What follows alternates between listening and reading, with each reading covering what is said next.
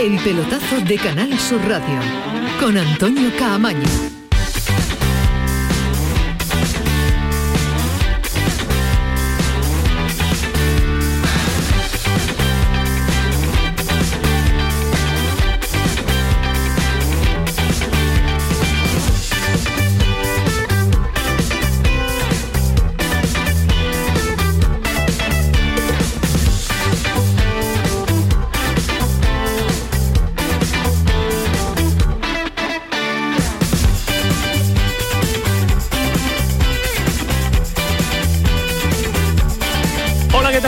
Noches, 11 y 5, el pelotazo acaba de terminar España, perdió ante Suecia 2 a 1 en el partido clasificatorio para el siguiente Mundial, el Mundial de Qatar. En una primera parte, pues eh, trepidante, con un inicio espectacular, tanto de España como de Suecia, seis minutos tuvo que transcurrir de partido para que Carlos Soler adelantara a España. Después fue Isaac, el jugador de la Real Sociedad, el que marcó en el instante siguiente, la siguiente acción. En el 7 ya estaba el partido tal y como empezaba, pero con un empate a goles.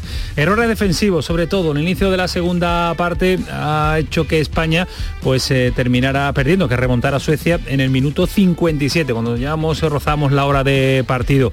Parece que en el tramo final se revitalizó un poquito España. La entrada de Traoré le dio algo de profundidad sobre todo. Eh, Sarabia también tuvo buenos, eh, buenos minutos, pero eh, España en este momento, y ahora nos va a aclarar Alejandro Rodríguez cómo queda la clasificación y cómo, y cómo tiene que hacerlo, mejor que hoy, y qué tiene que hacer España pues para pasar como primero de grupo y sobre todo qué pasa si es segundo. Ahora se lo contamos todo porque en este instante está Busque, del jugador del Barcelona, atendiendo a los compañeros de televisión española.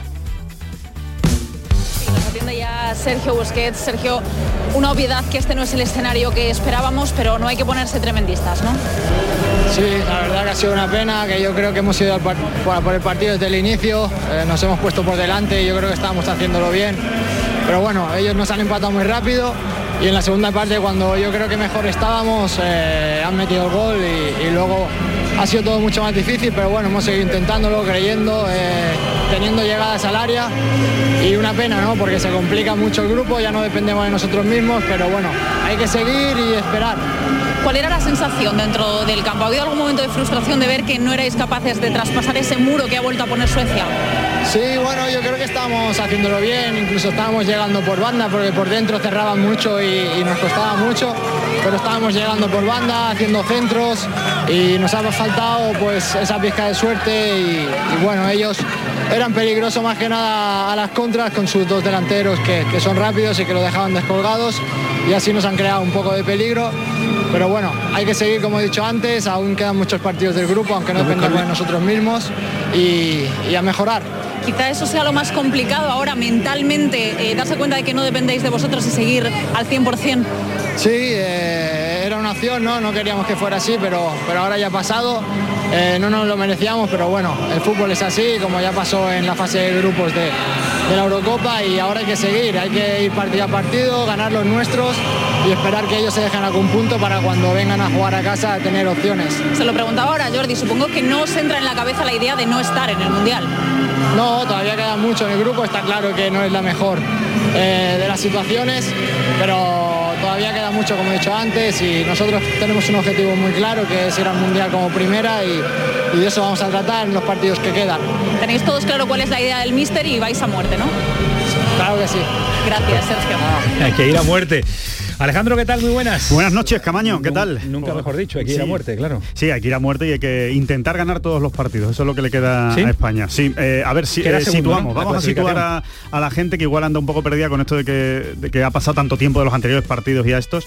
A ver, se clasifican dos Vamos a ver, se clasifica la primera de grupo, nada más. Empecemos por ahí. Se clasifica directamente para el Mundial solo la primera de grupo. Y después, la segunda de grupo pasa a, un, a unos playoffs con otras, eh, son exactamente 12 selecciones, son las 10 segundas, más dos que se eligen por ranking de Nation League.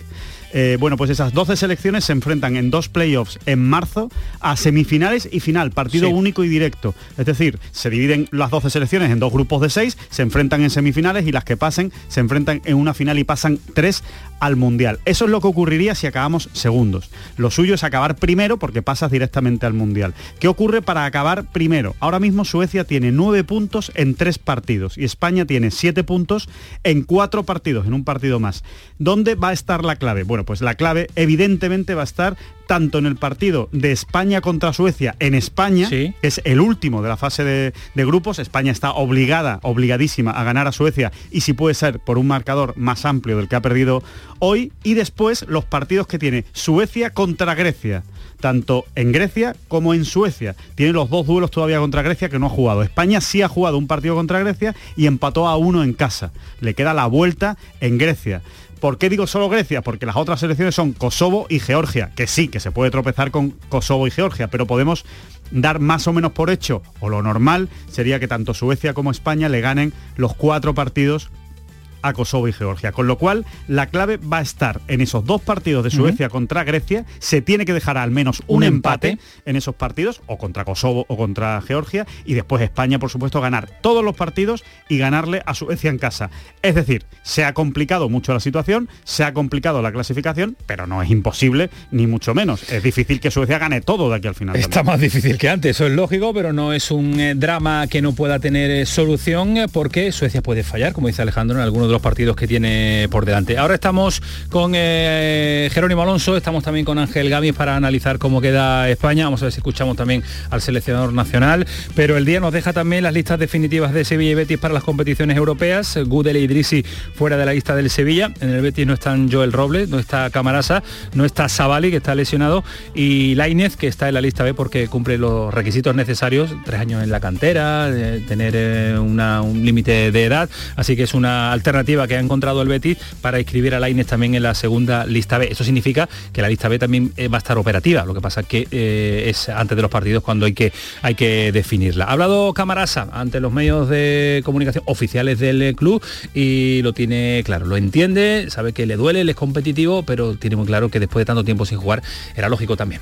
Justo ayer al terminar el entrenamiento hablé con, con el míster y con Antonio Cordón. Me transmitieron eh, eh, su decisión, ¿no? Obviamente yo quiero, yo quiero jugar, yo quiero estar disponible para, para todo, ¿no? Pero obviamente hay que, hay que ser sensatos también. Vengo de un año eh, largo, un año de lesiones eh, y bueno, acepto la decisión acepta la decisión. No le queda más remedio, Alejandro. Ayer decías que iba a haber sorpresa. Eh, ¿Era lo que esperabas? Bueno, ayer, ayer dijimos que Joel y Camarasa eh, iban a ser casi seguros esos dos. Sabalí no lo comentábamos porque era obvio, ¿no? Sabalí, eh, recordemos que está lesionado hasta diciembre y en diciembre se vuelve a abrir la lista para actualizarla, con lo cual en diciembre si Sabalí está recuperado, que es lo que se espera evidentemente por parte del Betis y por parte de todos, pues entrará de nuevo en la lista y, y no habrá ningún problema. Pero a día de hoy, como no puede jugar hasta diciembre, se quedaba fuera. Sabali era seguro.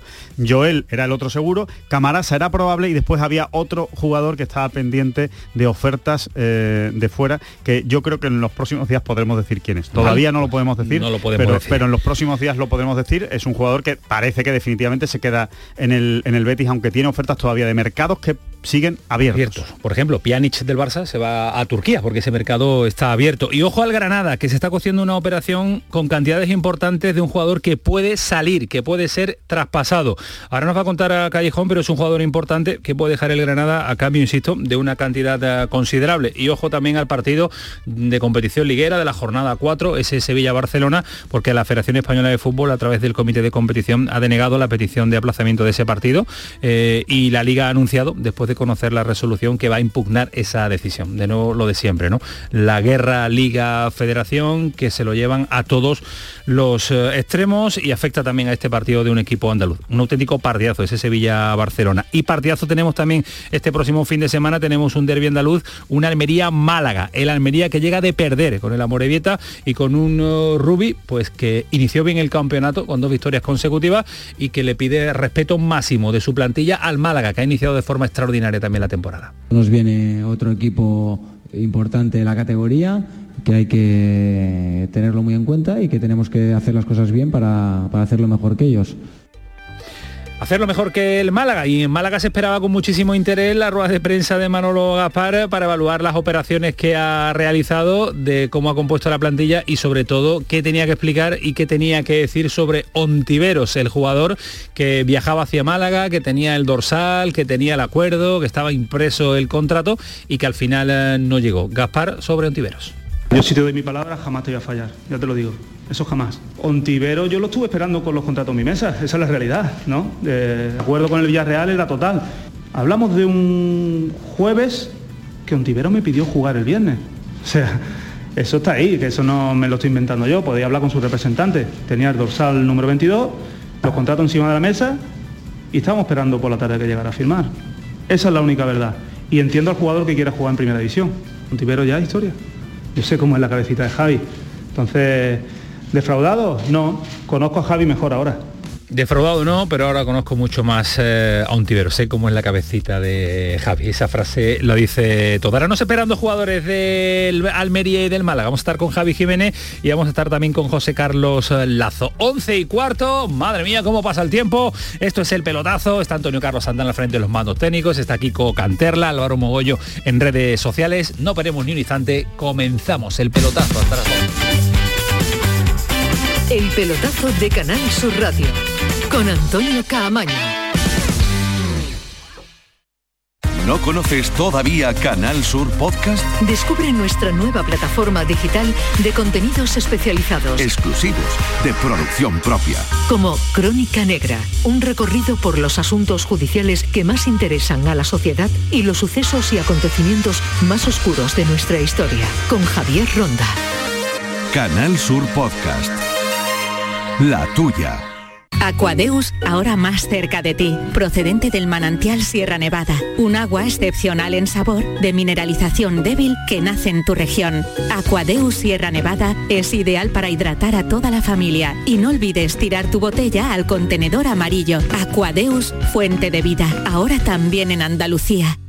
Comienza septiembre uniéndote a la revolución solar de Social Energy. Ahora con la luz más cara de la historia, ahorra hasta el 80% en tu factura con nuestras soluciones fotovoltaicas y aprovecha las subvenciones de Andalucía. Pide cita al 955 44 11 11 o en socialenergy.es. Solo primeras marcas y 25 años de garantía. La revolución solar es Social Energy. ¿Qué prefieres? ¿Meter un golazo o que te toque el cuponazo? Meter un golazo. ¿Seguro? Sin duda. Que son 9 millones, ¿eh? Pero no ves que mi verdadera pasión es el fútbol. Vale, vale, yo lo digo por si acaso. Cuando juegas el cuponazo de la 11, colaboras con una gran labor social y ayudas a que miles de personas con discapacidad podamos convertirnos en nuevos campeones. Y campeonas. Cada viernes 9 millones y 15 con el XXL. 11. Cuando juegas tú, jugamos todos. Juega responsablemente y solo si eres mayor de edad. La mañana de Andalucía con Jesús Vigorra. Un programa informativo. Cambio de rumbo y voluntad de acuerdos entre... De entretenimiento. Seguimos celebrando a esta hora de la mañana y en el arranque. Que te ayuda. Tú has reclamado, te han contestado, por lo tanto la prescripción la has interrumpido. Y te divierte. Hay que crecer con la crítica negativa. Hay que tomarlo. Muy bien. se ha despertado y, quien ha dicho, dice, pues conmigo mismo. Y se ha reproducido. La mañana de Andalucía con Jesús Vigorra. De lunes a viernes desde las 5 de la mañana. Canal Sur Radio. La radio de Andalucía.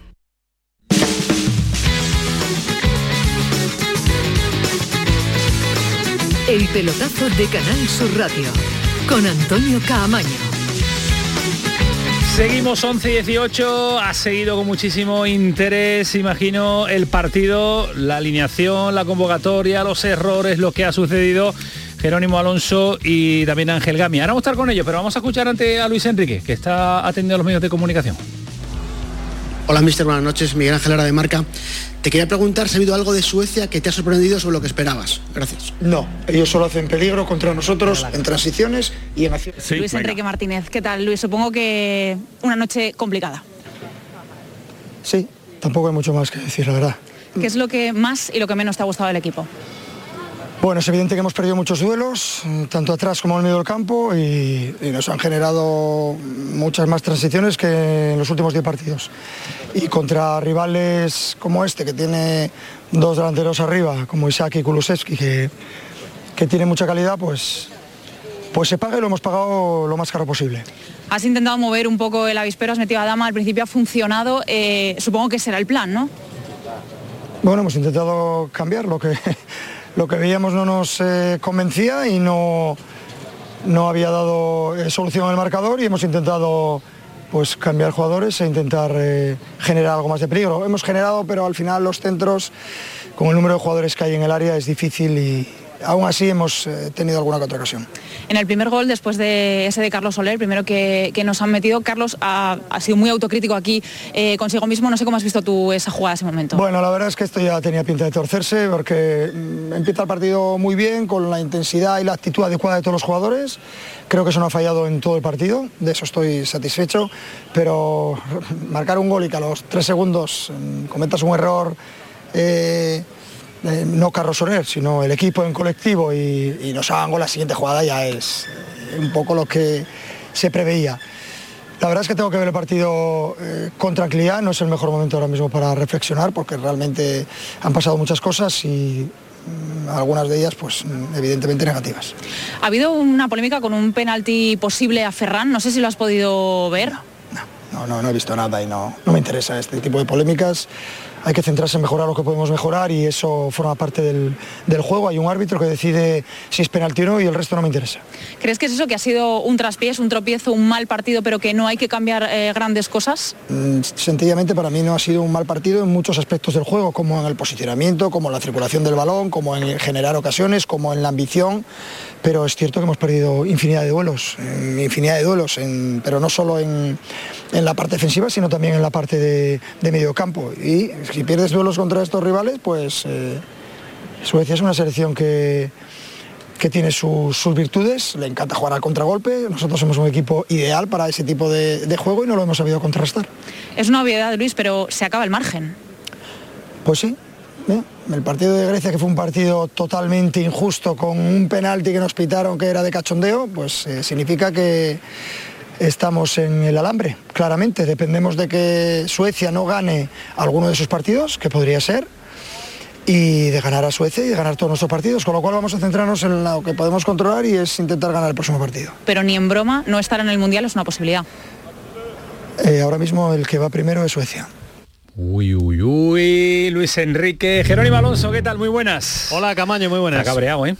Sí, bueno, lógico, cabreado, ¿no? Porque España, pese a que Luis Enrique dice que ha hecho un buen partido, bueno, yo creo que los partidos hay que analizarlo en todo su contexto. Primero, contra quién juegas, que es verdad que Suecia es un buen equipo, pero no es una selección del nivel de España.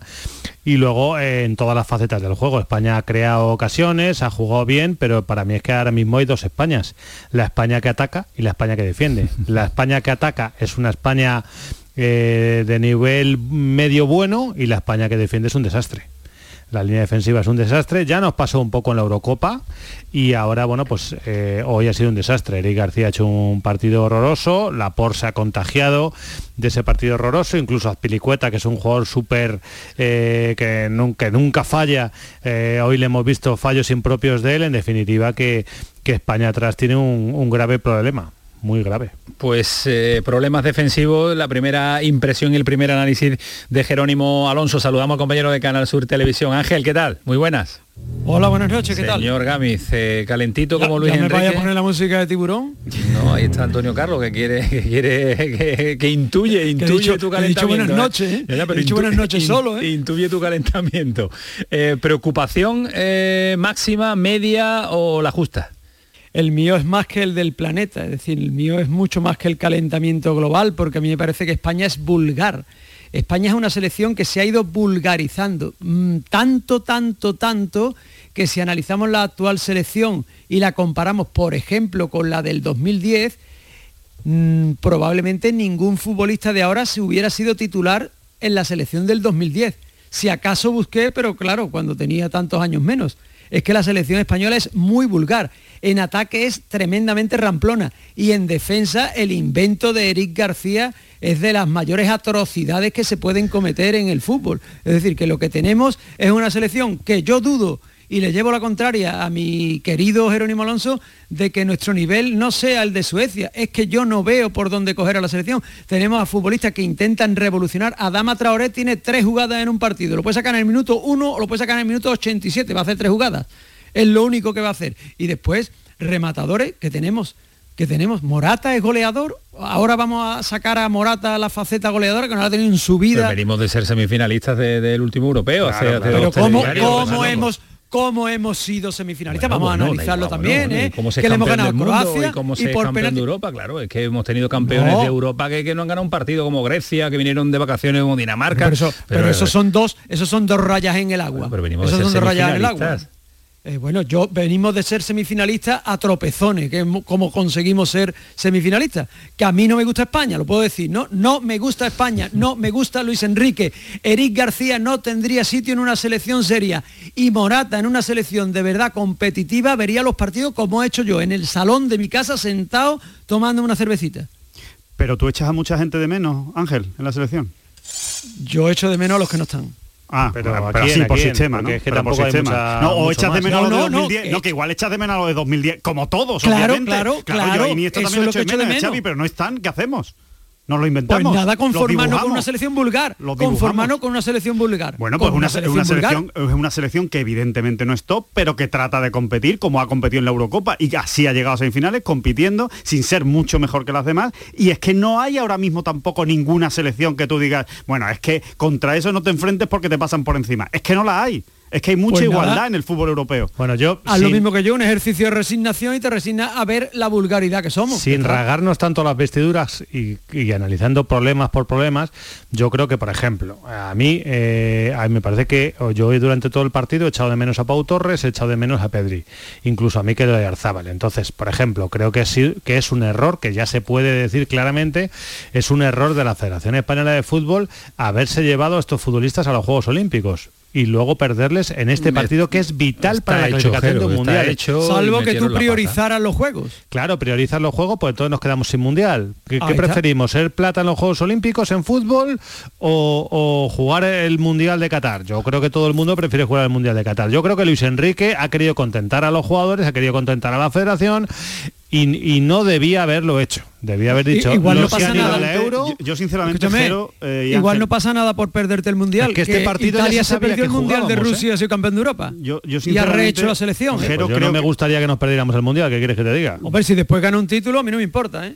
Yo creo que no hay mucha diferencia realmente ¿eh? entre que esté Pau Torres hoy en el campo, o que esté Pedri o que esté hoy Arzábal. De verdad que creo que no va a cambiar mucho la selección. Es, estoy bastante de acuerdo en el análisis de, Ángel. O sea, yo, yo creo que la selección no es para tirar cohetes, no tenemos una selección que va a avasallar a nadie, nosotros tenemos una selección espectacular y tenemos una selección muy regular. O sea, da, da bastante igual quien juega, da igual que juegue Marcos Llorente en lateral derecho o que juegue Carvajal o que juegue Pilicueta. No va a cambiar mucho. No va a cambiar. Bueno, son normales. Bueno, vulgares es que parece despreciativo y me parece. No, corriente me parece, Un, término medio. Bueno, pues vale, pues es que para mí mediocre no es no es peyorativo, mediocre es una escala. Vale, bueno, pues yo, creo que esta selección con Pau Torres y con Laporte ha hecho mejor Eurocopa bueno, eh, bueno, bueno, Pau Torres, de, lo, que hemos visto hoy jugar Torres, García. Pau Torres ha comido unas cosas. Yo no creo que sea el problema de un jugador u otro en la selección española. Esta, es verdad que no nos vuelve loco, no encandila, pero es una selección española que también está en proceso de, crecer con jugadores jóvenes, con la siguiente generación.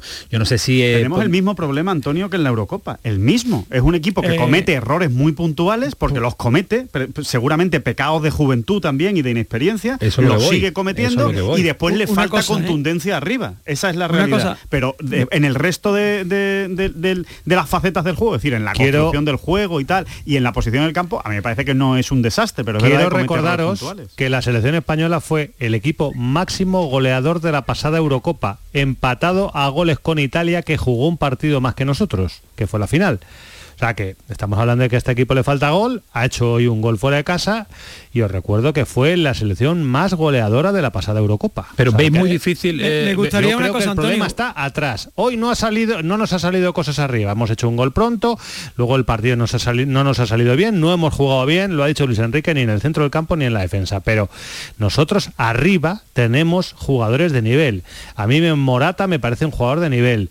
Gerard Moreno me parece un jugador de súper nivel, aunque está lejos ahora mismo de, su mejor punto de forma. Nivel? Ferran Torres es un titular en el Manchester City y está jugando. Que sea titular en el Manchester City a mí no me dice nada. Bueno, es que el Manchester City te recuerdo que es semifinalista de la Champions. Bueno, perdón, finalista de la Champions. de la Premier. Y, campeón de la Premier, o sea que no estamos hablando de un equipo de tercera regional, es pero, lo ha sido, juega titular de delantero en el Manchester City, subcampeón de la Champions y ganador de la Premier. Torres o lo ha sido por Kevin De Bruyne, por ejemplo?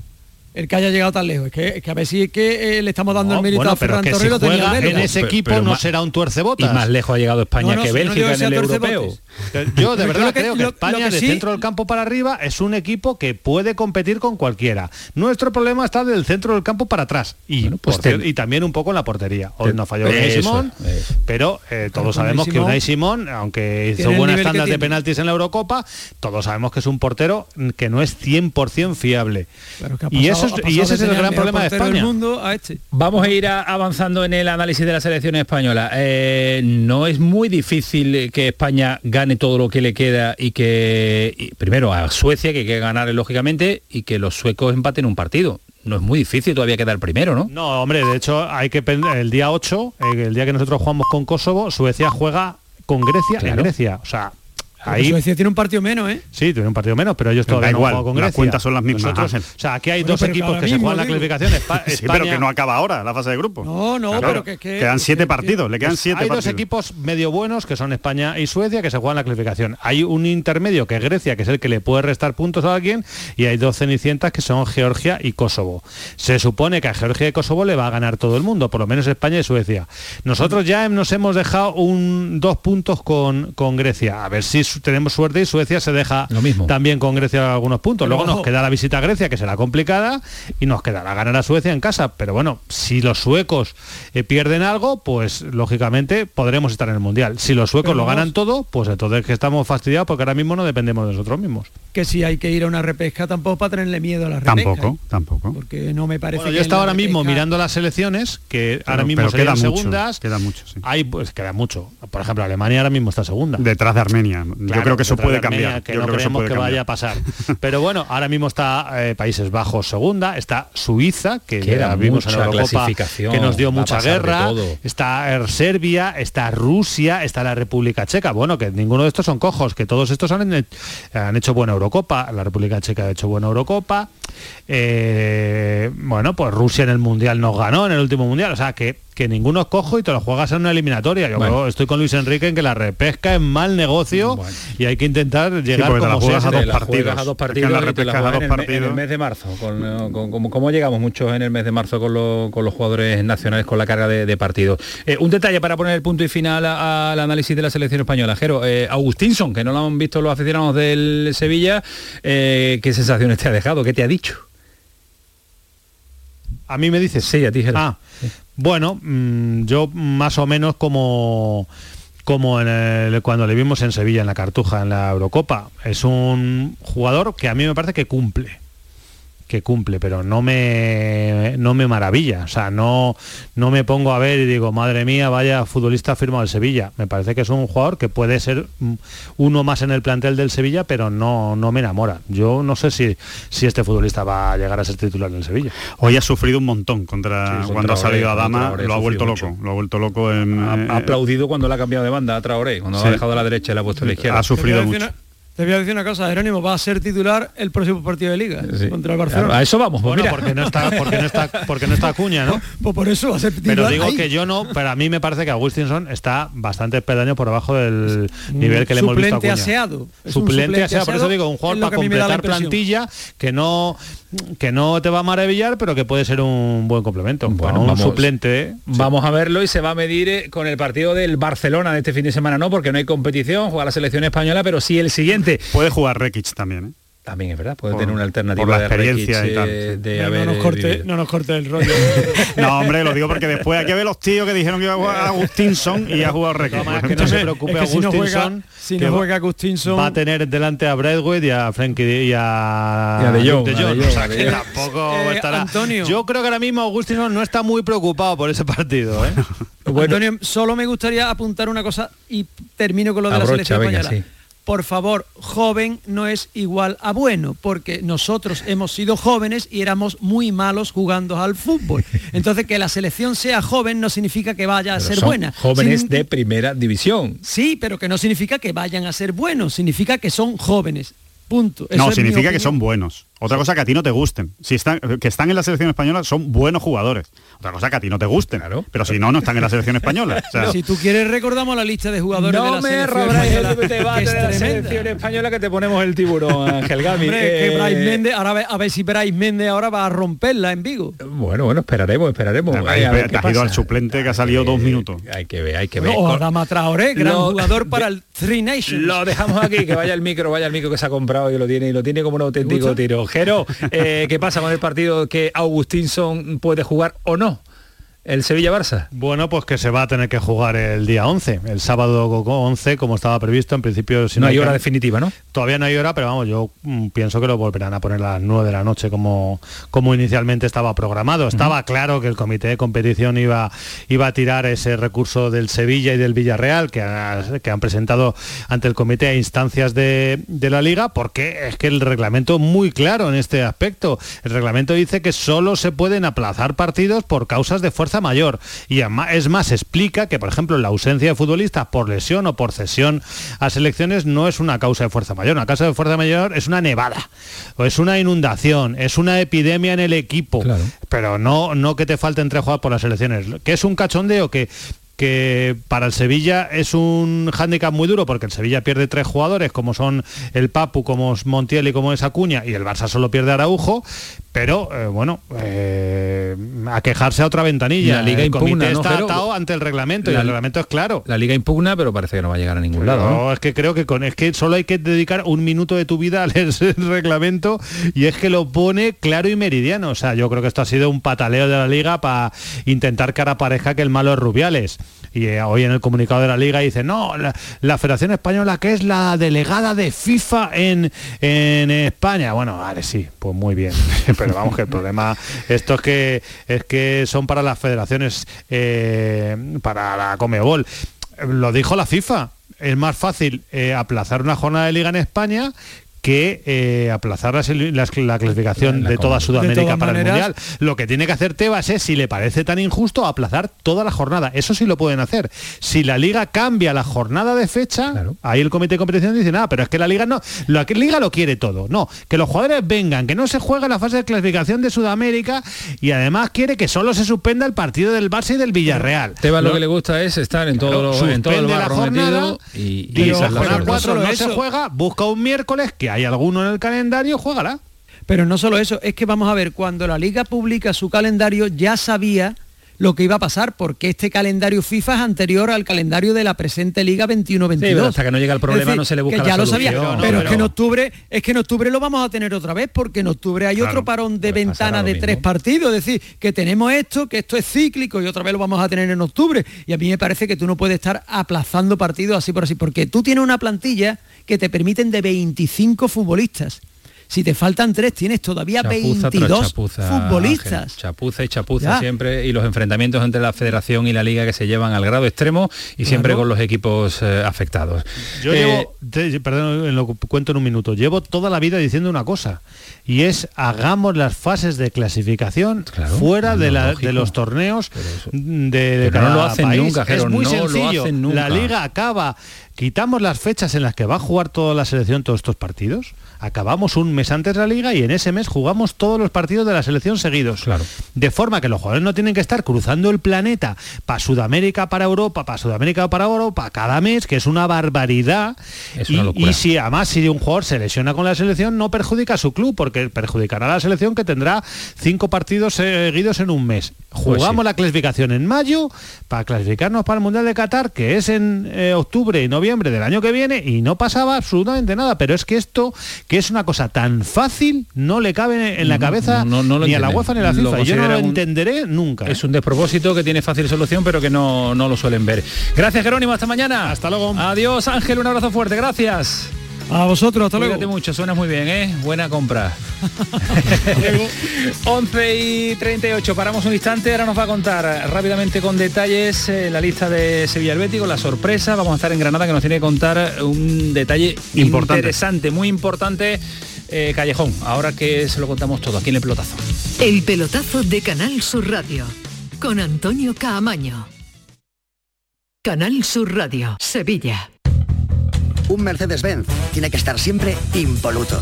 Por eso, y para que puedas reparar cualquier golpe, por pequeño que sea, te ayudamos con hasta 150 euros de descuento sobre la franquicia de tu seguro.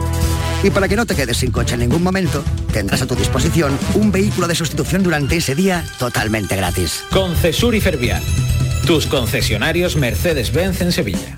Cartuja Oposiciones. Consigue ser funcionario y soluciona tu futuro. Oposiciones de magisterio, todas las especialidades. Justicia, prisiones, administrativo, auxiliar administrativo, grupos para el Estado y para la Junta de Andalucía. Obtén tu plaza asistiendo de forma presencial, en directo a través de videoconferencia o grabadas en cualquier momento a través de nuestra plataforma www.cartujaoposiciones.com. La Diputación de Málaga ha organizado el décimo torneo Costa del Sol de baloncesto, un campeonato que enfrenta al Unicaja, Real Madrid y UCAN Murcia, en el pabellón de deportes Martín Carpena, los días 3, 4 y 5 de septiembre a partir de las 8 de la tarde. Sigue estos encuentros en directo a través de málaga.es, en la web de Canal Sur o en el canal de televisión ATV. Aforo limitado y asistencia por invitación. Más información en málaga.es barra deportes. Diputación de Málaga. Pipas Reyes son las pipas de siempre. Ahora encontrarás tus pipas Reyes más grandes, con más aroma, con más sabor y más duraderas. Tradición e innovación para traerte tus mejores pipas Reyes. Las del paquete rojo, tus pipas de siempre. Mientras duermes, hay mucha gente de radio. Gente que está viajando, limpiando, conduciendo, repartiendo, vigilando. Toda esa gente forma parte de un club y están en la mañana de Andalucía, el club de los primeros de Canal Sur Radio, con Charo Padilla. De lunes a viernes desde las 5 de la mañana. Canal Sur Radio, la radio de Andalucía.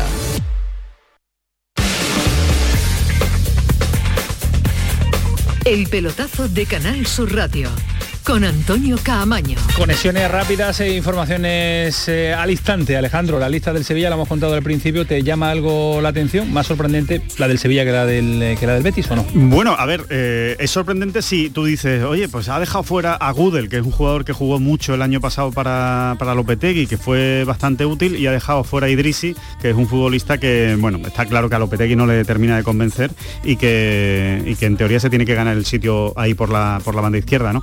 A ver, eh, puede, puede sorprender eh, si, si, dijéramos que ha dejado huecos libres, pero es que no ha dejado huecos libres, se tenían que quedar eh, dos jugadores fuera, aparte de Ñañón, por supuesto, ¿no? Que, que, que, ni siquiera aparece y nadie le echa de menos, ¿no?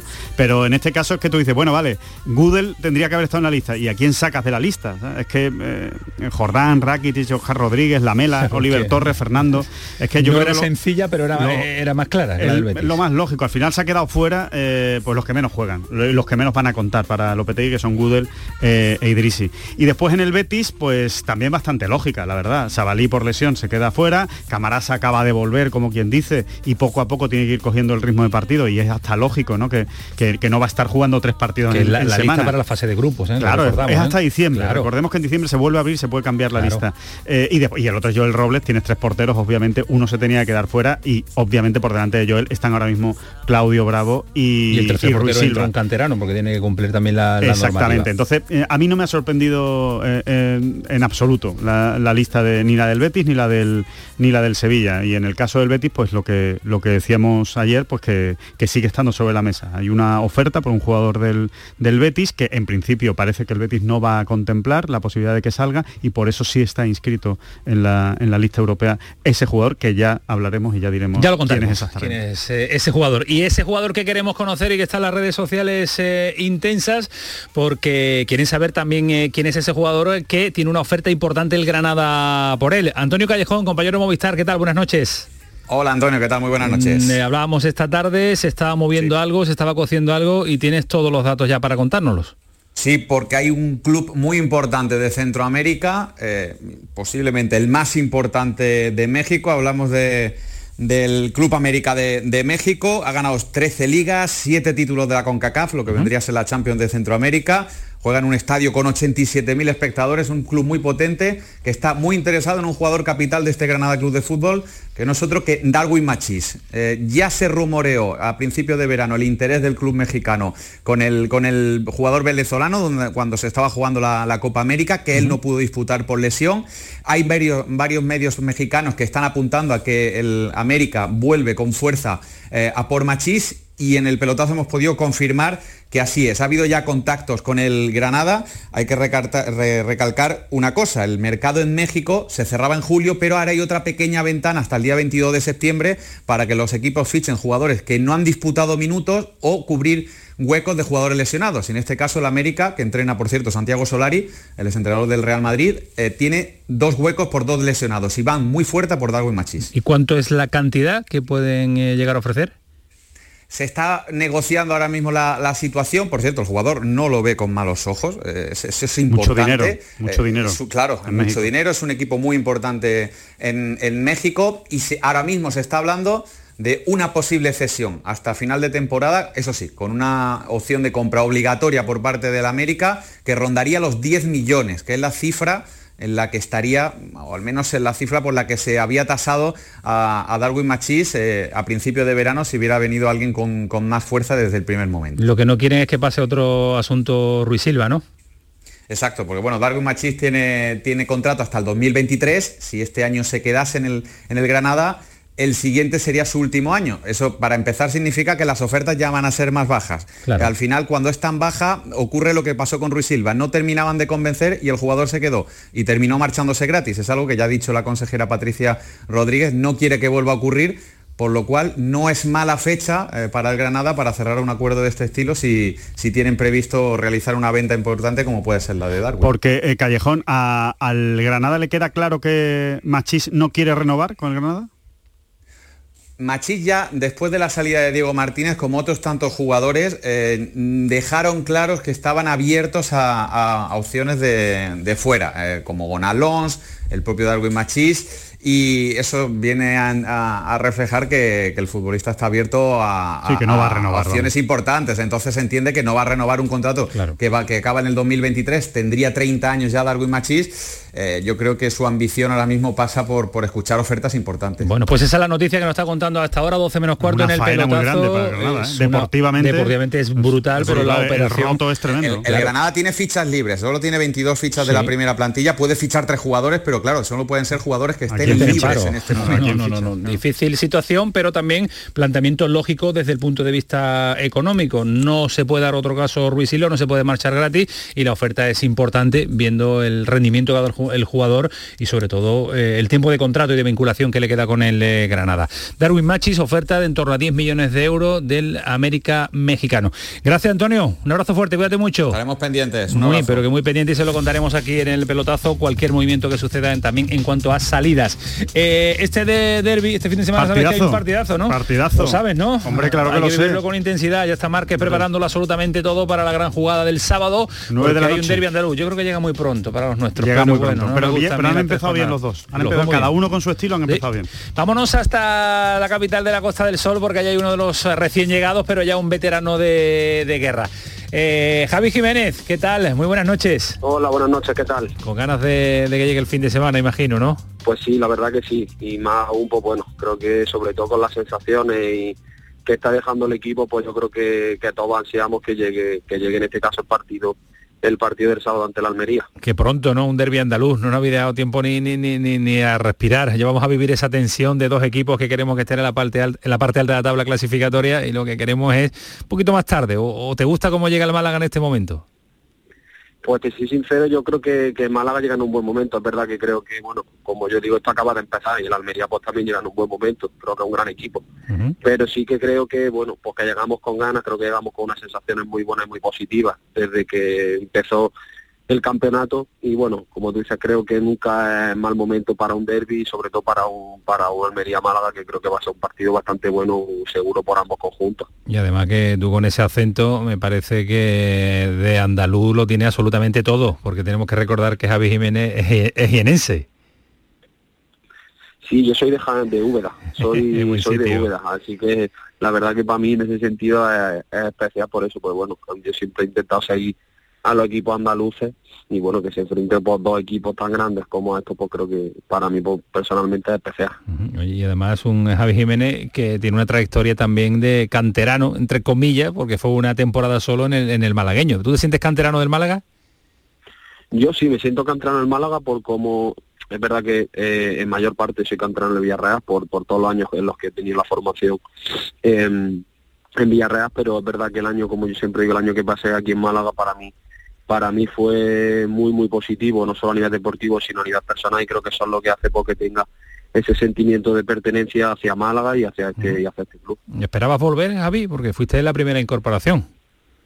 Pues la verdad, sinceramente, sinceramente no, porque bueno, eh, no es que no lo esperara, nunca lo me para pensarlo, porque a mí personalmente una cosa que me ha hecho siempre tanta ilusión, tener la oportunidad de volver aquí, que he intentado siempre eh, mantenerme un poco al margen de todo ese tipo de cosas. Y es verdad que cuando se presentó la oportunidad, pues sinceramente tuve poco que pensar, la verdad. Hombre, porque eh, viniendo el míster, ¿no? Viniendo José Alberto López, que coincidiste en el eh, Mirandés, parecía que uno de los jugadores que había estado con él muy cerca y que era hombre de su confianza, podía volver al Málaga. Sí, eso también es verdad que para mí fue muy importante, es decir, el hecho de que, bueno, pues José Alberto López eh, viniera, el hecho de conocerlo eh, como entrenador y como persona, pues para mí también fue importante, pero bueno, como siempre he dicho y me reitero, el, mero hecho de, conocer al entrenador a mí en ningún momento me exime de, ningún tipo de responsabilidad, además, si, si tuviera que, que algo, creo que tengo que dar bastante más por el mero hecho de la confianza que han depositado en mí. Claro, eh, está claro que el míster, el que no, el que no rinda y el que no lo de todo, pues eh, lógicamente tiene donde elegir, porque al final se ha conformado una, una, plantilla curiosa, una plantilla muy bonita, en el que une a canteranos, que siempre la cantera del Málaga es importante para, para cumplir los objetivos, con jugadores veteranos, con jugadores con experiencia, que puede dar, puede dar su fruto. analizar a este Málaga te deja un conjunto de la Costa del Sol, Javi, que yo creo que si este equipo tiene que ir partido a partido, ¿no? Meterle la presión de un objetivo claro a principio de temporada no tiene mucho sentido, ¿no? Mm, yo soy partidario de lo que tú dices, y yo creo que poner un objetivo a largo plazo, ya no solo para nada, yo creo que para cualquier equipo de segunda división, poner un objetivo a largo plazo con la competición tan competitiva que se está viviendo en los últimos años, creo que sería algo absurdo. Y más aún a este equipo si cabe por el hecho de ser un equipo joven. Pero ya te digo, el, el hecho de ser un equipo joven creo que no nos va a penalizar en ningún momento por el hambre que veo en el día a día en la gente, en los chavales, la competitividad tan sana que hay y la ilusión que hay, creo que eso va a ser algo muy positivo y algo muy importante en el y, venir de este año. Y Javi, eh, ha caído de pie José Alberto en Málaga, ¿eh? Sí, ha caído de pie y creo que es fácil que caiga de pie por el... Creo que es un entrenador que, que vive el fútbol de, al límite, eh, lo disfruta, lo sufre y creo que está en un club idóneo para eso, porque bueno, al final la gente que, que sabe lo que es el Málaga es un club que por desgracia ha pasado malos momentos y creo que ese ápice de ilusión que la gente está recibiendo en estos momentos con el equipo, con el entrenador y en general con el club, que creo que se están haciendo las cosas muy bien, pues creo que es algo muy importante. Eso lo has notado, ¿no? Porque el club, a pesar de las dificultades económicas que tiene, eh, se va recuperando, va, eh, va, recuperando esa normalidad eh, que también necesita una entidad como el Málaga, y eso a largo plazo siempre suele dar pues con el objetivo que todos queremos, ¿no? Que, que el Málaga vuelva a competir por estar o por intentarlo por lo menos en primera. Hombre, ojalá, eso sería, vamos, eso creo que es el sueño de nosotros, el sueño de todo malaguista. Pero sin ir más lejos y pensando como te en el día a día, creo que se están haciendo las cosas muy bien.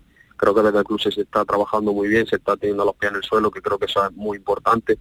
Y creo que se está haciendo un trabajo excepcional. Eh, como ya te digo, creo que a nivel de plantilla estoy muy contento con lo que viene el día a día, con la ilusión que tiene la gente y como ya te he dicho, el club creo que está trabajando muy bien y sobre todo con, que para mí creo que es muy importante, teniendo los pies en la tierra y, sabiendo lo que hay y yendo día a día sin ningún momento mirar más allá. Javi, eh, el partido del sábado, que lo hemos obviado un poquito, eh, el Almería viene de estar a tocadete, el palo que se llevó contra la Morevieta, vosotros venís de tener un inicio muy muy regular, eh, aquí no hay favoritos, ¿no? Aquí no hay aquí no hay ni juego en casa ni juego fuera, es un derby andaluz y dos equipos que van a demostrar lo mejor que tienen ni mucho menos. No creo que, que el tropiezo en este caso de la Almería, por llamarlo tropiezo, porque al final, bueno, como ya hemos dicho antes, es una competición tan competitiva que creo que cualquier equipo eh, te planta cara y no solo te planta cara, sino que te quita los tres puntos. Entonces yo creo que la Almería va a salir con todo, igual que lo vamos a hacer nosotros, estoy totalmente seguro de que se va a dar un partido muy bonito, con dos equipos que, que tienen hambre, con dos equipos que tienen, que tienen ganas, que tienen ilusión, y creo que eso es lo que va a hacer que, que se permita ver un partido disputado, bonito, de tú a tú, y donde, bueno, pues esperemos si, si es posible traernos los tres puntos para Málaga. ¿Cómo te conoces, José Alberto, y cómo está aprovechando el, recurso de, los saques de banda, eh? Eso que te hemos visto por televisión, por lo menos nosotros, saques bandas muy, muy, muy largos, ¿eh? en el que era un especialista. Sí, bueno, la verdad que ya te digo, creo que es algo que no, sinceramente no he trabajado nunca, es algo que no, no, no, sé muy bien de dónde viene, pero bueno, creo que en algún tipo de circunstancia en el nivel de los partidos creo que se puede sacar un poco de provecho. Claro que sí, todo vale, todo vale, toda la estrategia es poca para, para sacar el máximo rendimiento a una gran plantilla que tiene el Málaga y que nos va a dar mucha alegría. Y vamos a ver qué sucede en este partido del próximo sábado. Eh, ojalá pudieran ganar los dos, pero como no puede ser, eh, el empate lo firmamos nosotros. ¿Tú lo firmas? Yo no lo firmo. Sabía lo que me lo iba a decir. Javi, que disfrutéis muchos, que mucho y que no sufráis como vamos a sufrir nosotros desde la distancia. Cuídate, Javi, un placer saludarte y conocerte. Nada, muchísimas gracias, encantado. Igualmente, hasta luego, adiós. Gracias, hasta luego. Y de Málaga Almería rápidamente, porque en este tramo final y rápidamente nos tiene que escuchar y nos escucha de hecho Carlos Lazo. Carlos, ¿qué tal? Muy buenas. Hola, muy buenas. ¿Qué tal? ¿Cómo, cómo andas? ¿Cómo está todo? Bueno, la verdad que todo va, todo va bien, todo fenomenal por aquí. Sí, todo tranquilo, uno con el brazalete, amplía contrato, en un proyecto interesante, eh, asentado en un gran equipo andaluz, en un equipo como, como el Almería, la cosa va rodada. Sí, la verdad que me impresionó eso que, de llevar por lo menos el, brazalete, cuando me lo dieron los compañeros y demás, pues, pues bueno, no me, no me, lo creía una, una primera y la verdad que, que muy contento y al final, pues bueno, renovar seis años con, el, con un grandísimo club como Almería, pues la verdad que te da una tranquilidad enorme. Recuerdo de, verte en el verde del Estadio del Recreativo, en el nuevo colombino, hecho un chavalito que debutabas en eh, categorías ya, eh, bueno, profesionales por así llamarlo, después la salida al Getafe, la llegada a la Almería, eh, esta Almería te ha dado, te ha dado ese pozo necesario, ¿no? Para, para, para la categoría en la que se compite. Sí, la verdad que en el Recre yo creo que fue un paso muy muy grande en, en mi carrera y la verdad que le debo le debo mucho a, a Huelva y, y, la verdad que el paso primero primero fue por, por Lugo y después por llegar aquí a Almería y la verdad que ahora estoy más más formado y más más, más, mayor, ¿no? Por así es lógico, ¿no? Se nota, se nota ya la, veteranía, se nota también los años y la, y la experiencia. Bueno, el, proyecto el proyecto de inicio de, de Ruby, eh, a priori parece muy ilusionante, había empezado muy bien, salvo el palo del pasado fin de semana. Eh, sí, la, verdad que la semana pasada fue una derrota bastante o muy dura para nosotros porque al final eh, juega contra un equipo que te va a poner cosas muy complicadas eh, o a un juego que, que nosotros no estamos habitualmente, pero bueno, al final es, es un buen equipo que, te, que al final pues con dos o tres cosas te, te gana y te vas a casa con, con cara de tonto, ¿no? Entonces yo creo que hay que olvidar eh, ese partido y, y, y centrarnos en el derby nos centramos en eso, que es lo que estamos analizando a esta hora aquí en el, en el pelotazo, porque no hay jornada de primera división y en Andalucía todas las miradas las tenemos puestas en el Estadio de los Juegos del Mediterráneo. Eh, hemos escuchado al principio del programa declaraciones de Rubi que ojo con este Málaga, que ha fichado un entrenador nuevo, pero que se han adaptado muy rápido, ¿no? Sí, la verdad que hemos visto cosas del, del, Málaga. Bueno, ya lo vimos nosotros en, pretemporada y la verdad que tiene un grandísimo equipo, o sea, jugadores muy buenos, arriba son son aviones y, yo creo que, va a ser un partido muy complicado. Oye, y con, con Rubi, ¿qué tal? Llegó al final de la pasada temporada, no le dio tiempo a instaurar lo que él pretendía, a poner encima de la mesa su sistema, no pudimos eh, lograr el ascenso, pero desde cero, partiendo con un proyecto nuevo, eh, este Rubi sí puede, sí puede conseguir lo que todos deseamos, ¿no? Sí, es un grandísimo entrenador. O sea, él tiene las cosas muy claras, que quiere subir a primera división. Eh, eh, nos transmite esa confianza que, que, él tiene en nosotros y que, que, sepamos que, la confianza del, del mister la vamos a tener ahí. Y yo creo que, el entrenador es muy bueno, o sea, es perfecto para, para que todo salga sobre rueda y, llevar el equipo arriba. Desde la lejanía, Lazo, nos da la sensación de que este proyecto, el tercero del jeque, si no me equivoco, eh, viene con, con, más tranquilidad que los otros anteriores. Tú has vivido ya algunos, eh, pero todo eran fichaje, fichaje, fichaje, renovación de la plantilla de un año a otro. Este año se ha hecho, imagino que habrán escuchado a la dirección deportiva, que habrán escuchado a, a Rubi, eh, pedir y fichar lo que se necesita, ¿no? Seguir con lo que había el año pasado, que era muy bueno, y reforzar con lo que se necesita, ¿no? Siempre es bueno tener, o, siempre en cada equipo, siempre hay dos por, por puesto, ¿no? Al final, para que no te relajes, siempre es bueno tener dos porque, porque así te apretas.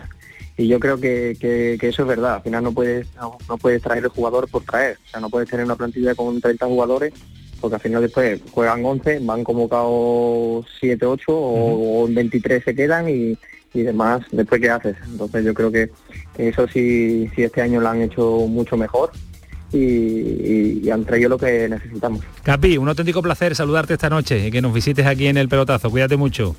Muchas gracias. Un ah, abrazo. Hasta luego, adiós.